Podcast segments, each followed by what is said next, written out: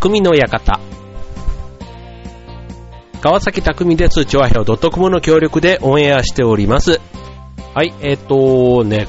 こないだ、人生で初めてのものって、あの、この番組でも、なかなか経験がね、40過ぎるとそういうのがなくなって、なんて話をしたばっかりなんですけども、久しぶりにね、えー、人生初めてのことを、えー、体験しまして、はい。で、それは何かというと、ジンマシンというものに、えー、なったんですよ。で、ね、ちょっとね、ジンマシンって、えー、っと、いや、それこそね、なんかあの、まあ、体にこう、発疹というか、なんかこう、蚊に刺されたような、ああいうちょっと腫れがね、こう出るんですけど、それがね、首から下のまあちょっと気持ち悪いんですけど、体というか全身っていうの？うん。もう足から腕から体から背中から、ね、バーッと出るわけですよ。で、まあなんかその、ね、こう、蚊の、蚊に刺されたような膨らみがあったりだとか、単純にこう赤いこの地図みたいな感じになったりとか、うん、っていうのでね、まあとにかくね、あの、見た目にも気持ち悪いというか、なんか自分の体じゃないみたいな、一体何が起こったんだろうっていうね、なんかそういう感じだったんです。で、ね、なんか、あのー、全身、最初ね、そのジンマシンっていうのに自分がなったことがなかったから、なんかまさかね、そのジンマシンだっていうのにあんまり自覚症状がなかったんですよ。なんかかゆいなかゆいなと思って。うん。で、まあ、ある日ね、ちょっとお酒を飲んだ時に一気にね、まあ血の巡りが良くなったからか、ちょっとどうにもこうにもこれはおかしいぞというわけで病院に行ったらまあジンマシンだったという話なんですけども、うん。でまあジンマシンって、あの、原因があるわけじゃないですか。で、まあ、あの、病院に行っても、まあ、何か心当たりありますかとかって言って、で、アレルギーって、まあ僕はアレルギー性鼻炎なんですけど、でもその、なんだろう、心当たりがあるね、いわゆる小麦だとか卵だとか、ね、なんかそういう牛乳とか、ね、アレルギーになりそうなものってあるじゃないですか。うん。で、そういったものは特になく、うん。なく、唯一何かって言われると、あの、生のエビ、うん。えー、甘エビとかね、うん、ああいったものだけがちょっとね、なんか痒くなるっていうのが確かにあって、あんまり普段食べないというか、基本食べないんですね。うん。でも、煮たエビとか、ね、お寿司で出てくるような、ああいう普通のエビは全然大丈夫だから、うん、っていう感じだったんですけど、ちょっとね、この、数日前の食事を振り返った時に、あの、ロブスターをね、なんかいただいたんですよ。うん。なんか、でっかい本当にあの伊勢海老のちょっと一回り、二回りぐらいでかいようなね、ロ大きいロブスターをいただいて、で、僕、エビが実はでもね、大好物なんですね。うん。エビが大好物なもんだから、そのね、いただいた丸ごと、ね、しかも茹でてくれてたロブスターの、その、なんちゅうの、カニの味噌じゃないけども、エビの味噌みたいな部分も含めて、相当食べたんですよ。あの、バキッと折ってね。うん。で、折って、もう大きいね、もうなんか、げんこつぐらい大きい身とまでは言わないですけど、まあ、げんこつの半分ぐらいのね、まあ、そんな身とかを食べた、多分それが原因だったっぽいんですね。だからね、なんか、煮たエビは大丈夫っていうね、その先入観と、うん、なんかあんまりエビをね、こう、たらふく食べる機会ってなかったなと思って、食べ過ぎた。ね、それが原因だったということで、ちゃんちゃんということでね、まあ原因がね、それっぽいっていうのが分かったっていうことで、ひとまず安心したんですけど、なんかね、でもあの、ネットとかでね、全身かゆみとかって見るとね、結構怖い病気をね、いろいろね、その続き出てきたりするわけですよ。で、しかもね、あの、性病みたいなやつとかね、あの えー？と思ってもう、なんか、ね、何年前の何をって別に、あの、何もないんですけどね、何もないんですけど、まあなんかね、あの、何か、ね、そういったものが、もしかして原因なのかなとかね、もうちょっとなんかいろいろ想像をね、膨らませると、もうちょっと、あの、いろいろ うん、不安な数日だったんですけど、で、おかげさまで、はい。もうね、すごいですね。病院に行くと、ああジマシンですね。じゃあ点滴打ちましょうって言ってね。なんか点滴、というか注射みたいな点滴なんですけどね。うん。それをね、打っていただいたらね、もう打った瞬間、ね、打って30秒もしないうちに、かゆみがさーっと全身から引いてですね。で、あと、まあ、薬というかね、なんか抗生物質みたいな薬をね、もらって飲んだら、もうどんどんどんどん、もうなんか引いていってって、あ、こういう病気なんだと思って、うん。っていう話でした。ということでね。はい。初めて体験が病気というのもね、なんかまあ、でも病気系はね、これから、あの、なんかありそうな気はするんですよね。年相応になってくると。うん。なんですけど、まあ、こういうね、えっ、ー、と、まあ、ジンマシンって別にあの、大人だけじゃなくてね、えっ、ー、と、子供もね、なったりしますけども、やっぱりね、急に、あの、エビ系の甲殻類アレルギーっていうらしいんですけども、それは大人になって結構急に出る人が多いとかね、あとね、えっと、エビ、カニとかだけじゃなくって、貝とか、あと、タコとかエビ、イカとか、うん。なんか、ああいったものも反応する、なんか、同じ、こう、なんていうの？えっと、素材というか、なんか、えっと、デ、デボ、デボタンとか、ケシンみたいな、なんかそういう名前のやつあるじゃないですか。アレルギー物質というか。なんかそういうのがね、結構エビ以外にも、うん、イカとかタコとか貝とかにも入ってるからっていうのでね、うん、そう。でね、またこれがなちょっとね、バカみたいな話なんですけど、あの、なんか、なぜか我が家の夕食にエスカルゴが出てたんですね、エスカルゴ。どんな、どんな、なんかこの、ね、イタリアンなのかフレンチなのかわかんない。でもね、普通のね、なんか日本の料理の中にね、黒い塊が入っててなんだろうと思いながら、意外と食べたら美味しいなと思って、で、たまたま神さんがいなかったんで、それをね、またね、バクバク食べてたんですよ。オリーブの実みたいなね、エスカルを食べてたら、またね、やっぱりね、それで体にバーってちょっとね、出たみたいなことがもうそれで、あの、貝も、えー、反応するよっていうので、また調べたら分かったっていう話なんですけど、まあとにかくね、今週は、えー、ジンマシンと戦っていた、えー、匠くんでございましたというところ 何の報告だっちゅうとこなんですけどね。はい、えー、ということで、えっ、ー、と、まあいろいろね、こうやって話はしてますけども、すっかり元気になっておりますので、えっ、ー、と、今週も匠の方よろしくお願いします。えっ、ー、と、今週のテーマですけども、まあそんなわけで、えっ、と、なかなかね、ちょっと、あの、ジンマシンに怯えてたがゆえに、え遠出とかもあんまりせずに、意外と近場をね、えー、にいたわけです。家から徒歩圏内のところね。で、それでもね、まあ、ちょっとね、発見がいくつかあって、まあ今日はね、そんな、えー、街の中華屋さんっていうテーマでお送りしたいと思います。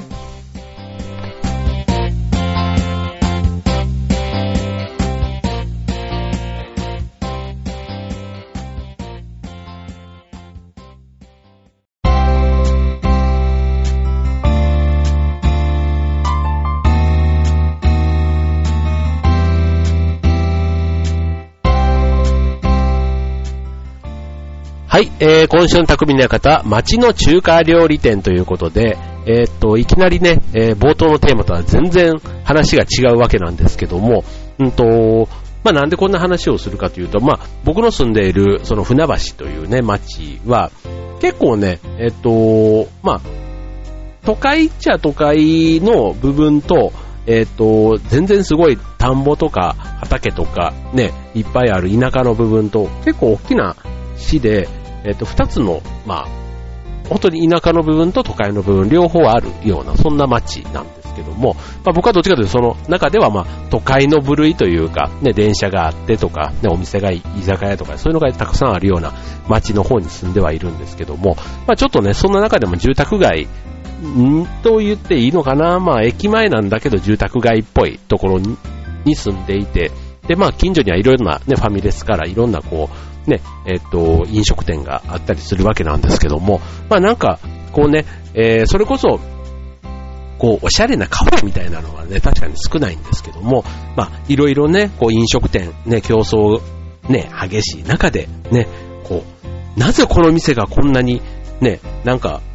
続いてるんだろうちょっとすごい失礼なんですけども、まあ、そんなに決してね、こう、客引きをしてるわけでもなく、目立つわけでもなく、なんかパッと見ね、なんか入ってみたいなって思うような、なんかそういう雰囲気でもないんですけども、まあなんとなく客足は、ね、まあ、何年も営業されてるとこだけはね、夜になればこう明かりがつき、ね、えっ、ー、と、お客さんの出入りもたまに見かけの、ね、こう、窓越しに覗けば、カウンターには何人か人がもいているな、みたいなね。なんかそういったお店っていうのも、ああ、そういえばこういう店って昔はよく行ってたなって、なんかあの、三丁目の夕日とかに出てきそうな、ね、そういった中華料理屋さんっていうのが何軒かあったりするんですね。はい。で、まあそんなお店もね、なんかちょっとね、えっ、と、体調不良で行動範囲が狭くなった瞬間に、いきなりその狭い範囲の中で、えー、なんかちょっと考え事をした時に、この中華料理屋さんの良さって何なんだろうなって、まあ失礼な話だね。あの、特別に美味しいとかっていうので、評判も聞いたことがないわけですよ。ね。えー、っと、まあ、近所のお店なんで、まあ、美味しい美味しくないっていうのも、まあ、例えば、ね、子供の学校とか行って、ね、パパママ友達じゃないですけど、やっぱりそういった人たちの口コミだとか、ね、家族4人で、ね、この店行ったら美味しかったとかっていう話もやっぱり出るわけですけども、まあ、かといってね、そういうところの名前にも一切出てこない。ね、うん。だから、僕も近所で、まあ、家族でね、食事食べるときにもその店は選んだことがないみたいな、まあ、そういった中でも、ただ、やっぱりね、その店を好んで利用する人がいるわけじゃないですか。うん。だから、そういう街のいわゆる中華屋さん？あとね、あの、今日はね、この話、中華屋さんだけにしますけども、あの、街のいわゆる用品店って言われるところ、ね、婦人服とかのね、ほとんどお客さんが出入りしてないようなところ、ね、そういったね、ほとんどっていうのは失礼ですけども、そういったね、お店が、なぜ、ね、潰れずにやってるのか。ね。なんかそういったのはね、なんか裏のトリックじゃないけども、ね、あの、学校のね、ああいう制服だとかを取り扱ってるとか、体操服を取り扱ってるとかね、なんかそういったものが意外とね、えっ、と、裏でちゃんと、あの、商売が成り立ってて、だからその、ね、見た目の表向きの、ね、お店の収入というよりは、そういったところが大きいなんて話も聞いたことありますけども、まあ、中華料理屋さんの場合はね、なかなかそういったね、出前とかでもし仮にやってんだとすると、ね、そこまでのでも規模じゃないでしょっていうところとか、別にそこまでね、出前でね、頼んだ実績を聞いたことがないっていうところもあるので、うん。じゃあ、ね、その店の魅力って何なんだろうっていうところなんですけども、まあ、ちょっとな、なんかね、えっ、ー、と、ふと、ちょっとたまたま見たときに、僕がその店、確かに家族で入るというよりは、一人で入っていいなって思うような雰囲気なんですね。うん。だから確かにあの、カウンターもみんな一人で来ている。ね、テーブル席も、まあ一人あって二人、みたいな感じのところで、え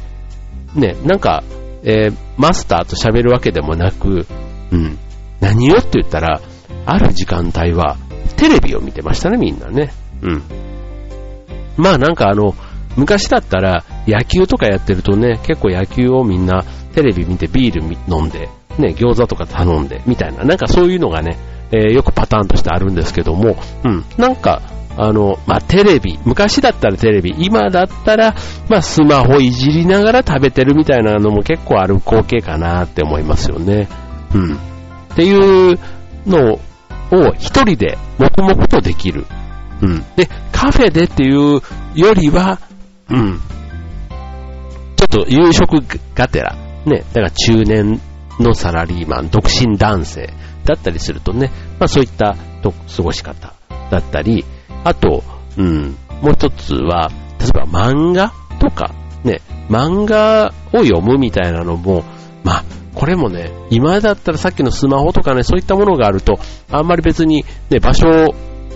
はこだわらず、ね、情報とかいろいろ楽しむものはありますけども、漫画本って意外と読む機会ってもう昔だったら、それこそ少年ジャンプ、少年マガジンとかね、ああいったものも僕も買ってはいましたけど、やっぱり社会人になると意外とね、漫画ってなんか読む機会がなくなって、で、ああいった中華料理屋さん行くと、結構あの、シリーズで揃ってたりするんですよね。うん。で、まあ確かにね、決して綺麗ではないんですけど、まあそういうのをね、ちょっとあの、つまんで読むというか、ね、理容室とかね、あのね、髪の毛切りに行ったりすると、そういったところにもね、結構漫画本充実してたりすると、ね、変な話、1時間ぐらい待たされてもちょうどいいみたいな感じってあるじゃないですか。うん。で、まああの、特に誰と喋るわけでもなく、意外とこの漫画本をね、えー、読みながら、こう、食事をして、で、ちょっとコーヒーでも飲みながら、うん、一冊二冊読んで、ね、えー、また、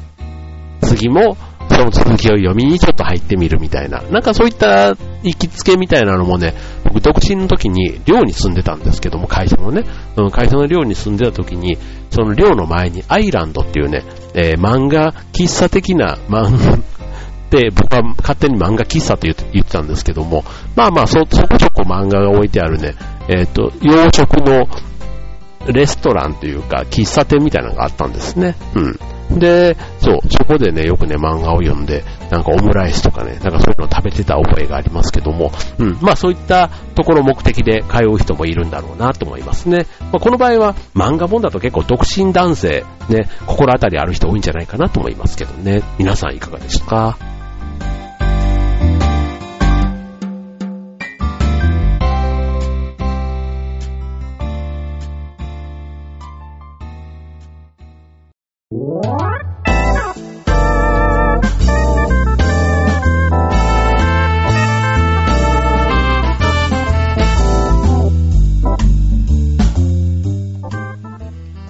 はい、えー、今週のテーマ、街の中華料理屋さんということでね、なぜか中華料理屋さん、そのラーメンとか餃子があるね、ちょっとあの、換気扇の裏の匂いが独特な、ね、えー、ノスタルジックを感じずにはいられない、その中華料理屋さん、のれんも決して綺麗ではない、えー、くぐり抜けるところの手垢じゃないけども、なんか、ね、朱色がちょっと、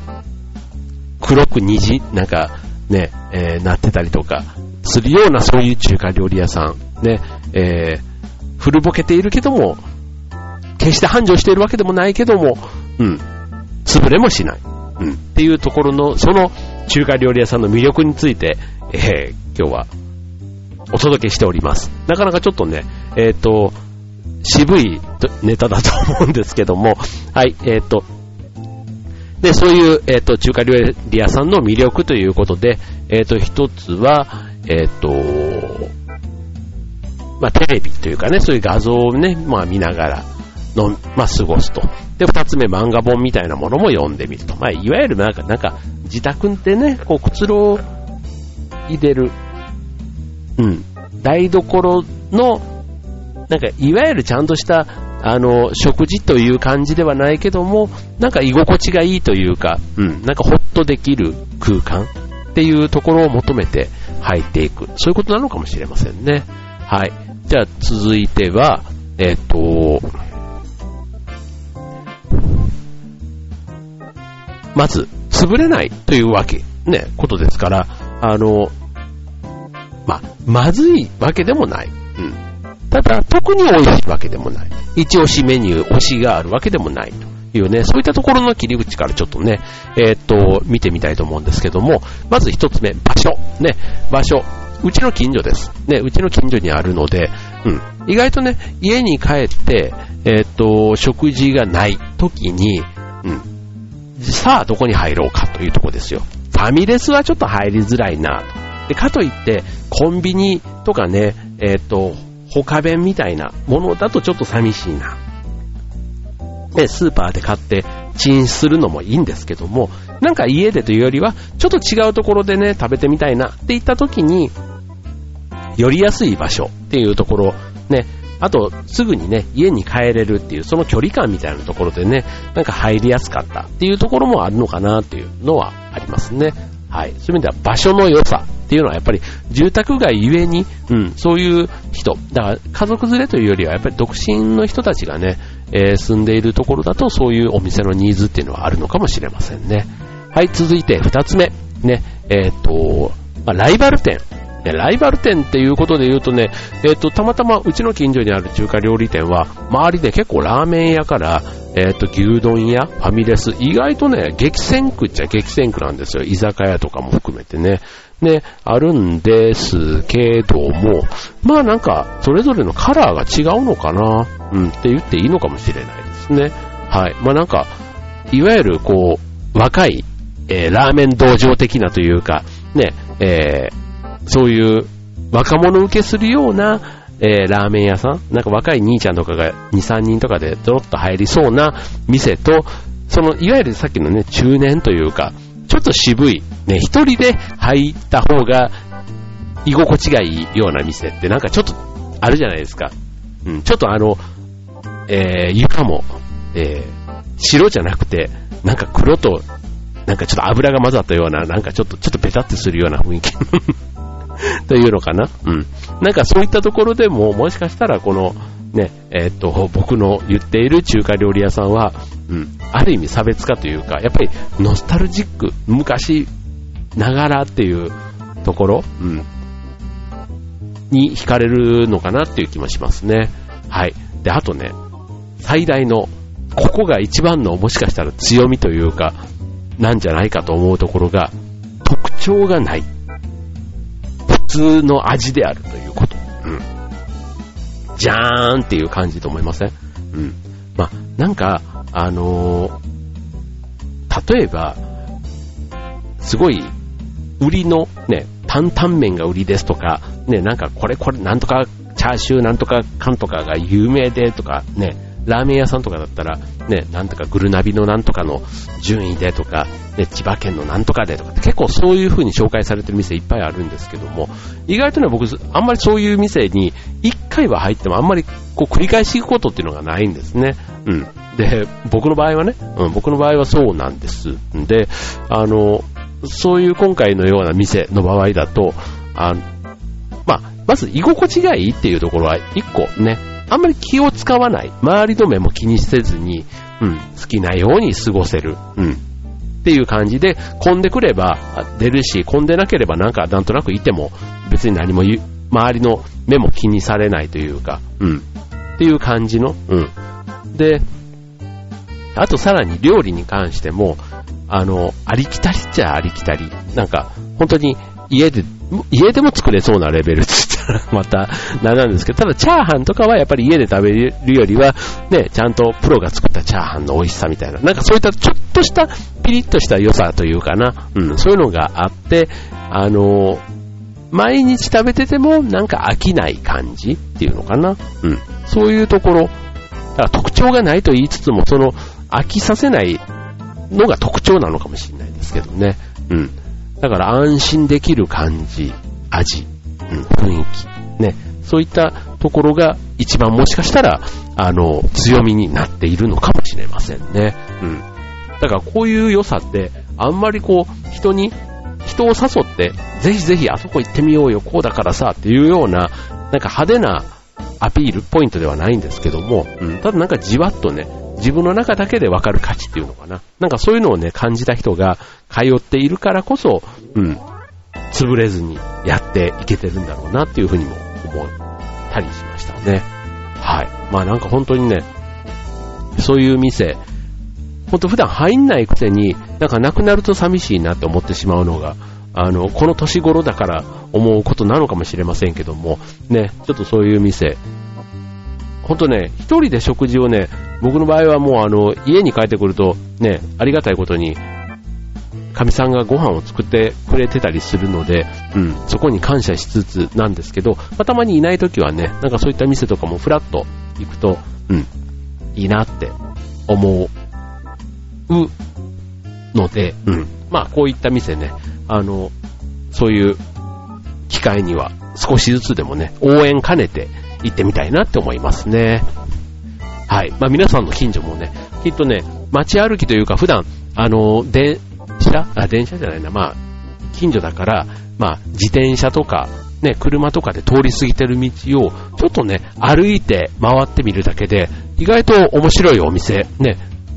飲食店もそうですけども、雑貨屋さんとか、ね、そういった発見あるかと思いますので、ね、ぜひちょっと皆さんの街も、えー、ぐるっと回ってみてはいかがでしょうか。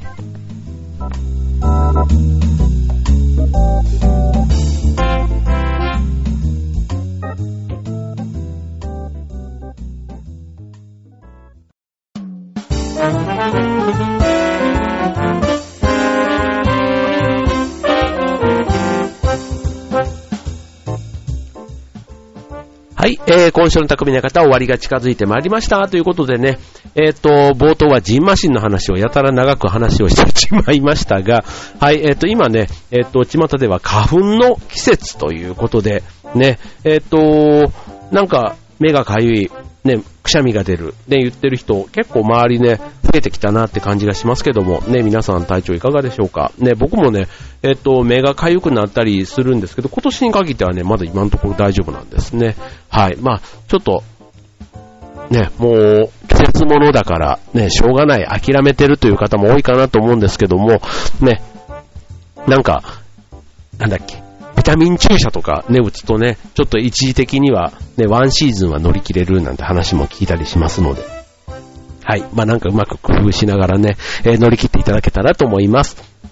はい。あと最後に、えっ、ー、と、告知です。えっ、ー、と、僕の所属している劇団、フーダニットの、え本公演、え3月6日から8日、金土日で全5回公演予定しております。え、演目はアガサ・クリスティ作、え、殺人お知らせ申し上げますというね、えー、なんともね、ミステリー劇団にふさわしい感じのミステリックなね、えー、タイトルになっていますが、はい、まあ僕の役割ね、えー、役はどんなのか、ね、当日お楽しみにしていただければと思いますけども、はい、えっ、ー、と、全5回、え金曜日は夜1回。で、土日で2回ずつ公演予定しております。詳しくは劇団ホームページの方からチェックいただきまして、はい、えー、ご都合つく方いらっしゃいましたら、ぜひ会場でお待ちしております。ということでね、えー、こちら公演もね、残り10日となってきました。ね、いよいよね、もう、あの今週しかね、今週末しかもう稽古時間もないのでね、劇団員もいよいよね、大道具、衣装、いろいろバタバタバタバタしておりますけども、ね、えー、頑張って練習準備しておりますので、ぜひ足を運んでみてください。ということで、えー、今週の匠の館はここまで。バイバーイ。